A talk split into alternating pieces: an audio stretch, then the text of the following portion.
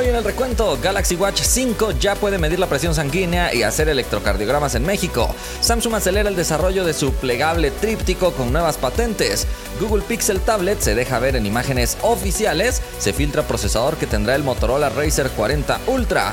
Google publica teaser oficial del Pixel 7a. Y para terminar, Apple, Samsung y Google se unen con otros para mejorar el AirTag. Comenzamos. Gracias por estar una vez más por aquí en el recuento. Le agradecemos como siempre a nuestros partners Samuel, Agus, Andrés, Chavita, Marc, Gustavo, José, Elías, Mauri, David, Abraham, Alonso, Moisés, Valentín, el Nuber, Ismael, De Osmin, José, Osiris, Eric y el Nintendo. Muchísimas gracias por esa suscripción especial que tienen para apoyarnos. Recuerden que todos pueden seguirnos en absolutamente todas las plataformas para que siempre estén al día en el mundo de la tecnología. Antes de ir a revisar los resultados de la encuesta, déjame contarte sobre una oferta especial que está el día de hoy en Amazon. Si quieres un regalo tecnológico para este 10 de mayo, checa esta Huawei Band 7. Tienes 7% de descuento en este momento. De por sí es un reloj inteligente económico, así que tiene un precio de 1115 en este momento en Amazon. Te dejo el link en la descripción en caso de que te interese. Recuerda que es capaz de medir el ritmo cardíaco, la saturación de oxígeno, los pasos, te dice notificaciones y otras cosas. Tengo el review completo disponible en caso de que quieras conocer más detalles de él. Ahora sí, acompáñame a revisar los resultados de la encuesta pasada te pregunté si te gustaría que el Galaxy S24 cambiara de diseño con respecto al S23. Participaron más de 18 mil personas, 85% dice que sí. Skoll dice, en lo personal sí, me gustaría que cambiara de diseño. Me gustaba mucho el diseño que tenía los S21 o el último difunto Note 20 Ultra. Le daba un gran toque de gama alta. El que tiene no está mal, pero se ve muy simple. Gael dice, la verdad es que a mí me da igual, con que sea funcional el diseño, mientras esté muy bien construido, con materiales de calidad y que sea ergonómico, me basta. Saluditos. Nelky dice, claro que sí, siempre es bueno un cambio de diseño.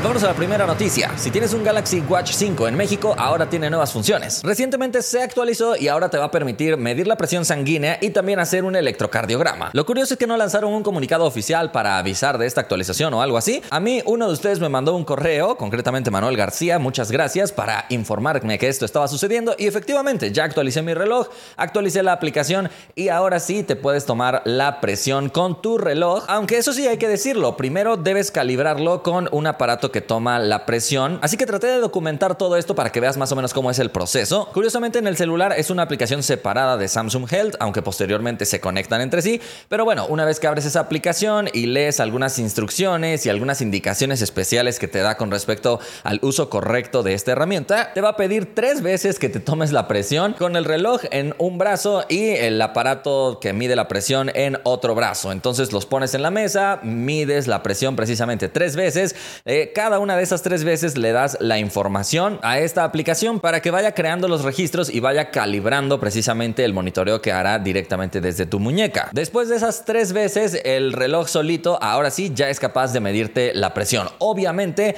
te da muchas advertencias de que no vayas a cambiar tus medicamentos basándote en las mediciones que te da el reloj porque únicamente serán de referencia, te van a servir para llevar un control un poquito más sencillo, pero nunca se sustituye por una herramienta médica o un diagnóstico. Y con respecto al electrocardiograma, no hace falta ningún tipo de calibración especial o algo así. Simplemente configuras otra vez a través de la aplicación y te va a ir diciendo eh, lo que hay que considerar, como que no tengas un marcapasos o algún otro dispositivo implantado y otras cositas que siempre hay que tomar en cuenta. Después de eso, nada más colocas el dedo índice en el electrodo que está como botón y el otro dedo en el marco y así de sencillo esperas unos 30 segundos me parece y ya te va a dar el resultado del electrocardiograma. La aplicación misma te dice qué resultados podrías llegar a tener, por ejemplo, ritmo sinusual, fibrilación auricular, inconcluyente o registro deficiente. Y evidentemente el celular te va a ir graficando esos resultados para que fácilmente puedas ver cómo se ha comportado tu presión a lo largo del día. Así que está bastante bien. Lo que me llamó la atención nada más fue que la toma de presión te dice que no se haga en mujeres embarazadas. Así que probablemente use impulsos eléctricos o algo así para hacer esta medición. Está bastante curiosa aunque parece funcionar bien. Eso sí, es completamente diferente a cómo mide la presión, por ejemplo, el Huawei Watch D, que me parece que será más preciso porque no hay que estarlo calibrando o algo así, sino que ese reloj tiene una bolsa de aire que se infla y te presiona precisamente como los aparatos que te miden la presión. Así que yo le voy más un poquito a ese, pero este reloj de todos modos sí parece estarme tomando la presión de una manera certera, aunque obviamente como te digo, solo como datos de referencia, pero me gusta bastante que por fin hayan actualizado el reloj, ya que recuerda que desde su lanzamiento se anunciaron estas características, pero en México y en muchos otros países no estaba disponible debido a las restricciones de las diferentes entidades de salud de cada país, así que parece que Samsung finalmente pasó pues cualquier tipo de aprobación que debiera pasar y ahora sí ya está disponible. Déjame saber si en tu país también lo está. Vámonos a la siguiente noticia. Samsung parece que está acelerando con todo el desarrollo de su plegable tríptico. Y es que a pesar de que ya hemos visto varios prototipos de estos dispositivos que se pliegan varias veces y que son capaces de desplegarse para formar una pantalla enorme, Samsung todavía no se anima a lanzar un dispositivo de este estilo a la venta. Sin embargo, según lo revelado por unas patentes recientemente publicadas por Patently Apple, Samsung está más cerca de lanzar este dispositivo porque ya registró estas patentes donde se registra precisamente dónde iría el procesador, dónde iría acomodadas algunas otras piezas. Así que parece que Samsung ya tiene un avance muy importante en el desarrollo precisamente de estos dispositivos. Creo que aquí lo fundamental será saber qué grosor tendrá como grosor final el dispositivo, porque evidentemente cuando está desplegado uno puede decir, uy, es un dispositivo ultra delgado, pero luego que lo pliegas dos veces queda multiplicado por tres y definitivamente puede resultar como un equipo demasiado grueso para estarlo usando con una sola mano. También habrá que ver cuál será la apuesta de Samsung para ver si es un equipo muy alto como lo es actualmente el Galaxy Z Fold 4 o lo hacen un poquito más pequeño. No se sabe todavía, es probable también que Samsung haga esto como una tablet, pero vamos a estar pendientes porque seguramente en el siguiente Galaxy Unpacked podrían revelar algo al respecto. Por cierto, este evento, a diferencia de otros años que se ha realizado en agosto, se dice que podría llegar en la última semana de julio y que podría ser en Corea, a diferencia de años pasados que ha sido o en San Francisco o en Nueva York. Vamos a la siguiente noticia.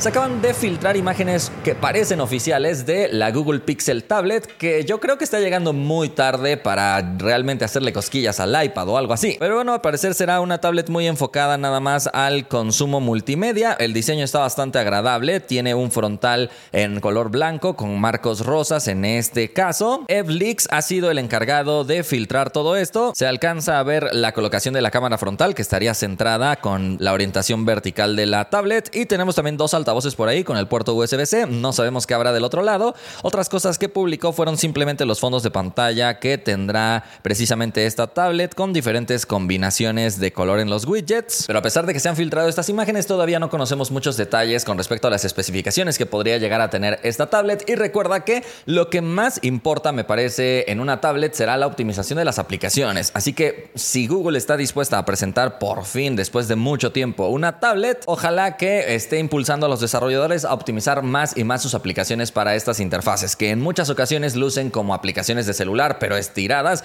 y se ve horrible.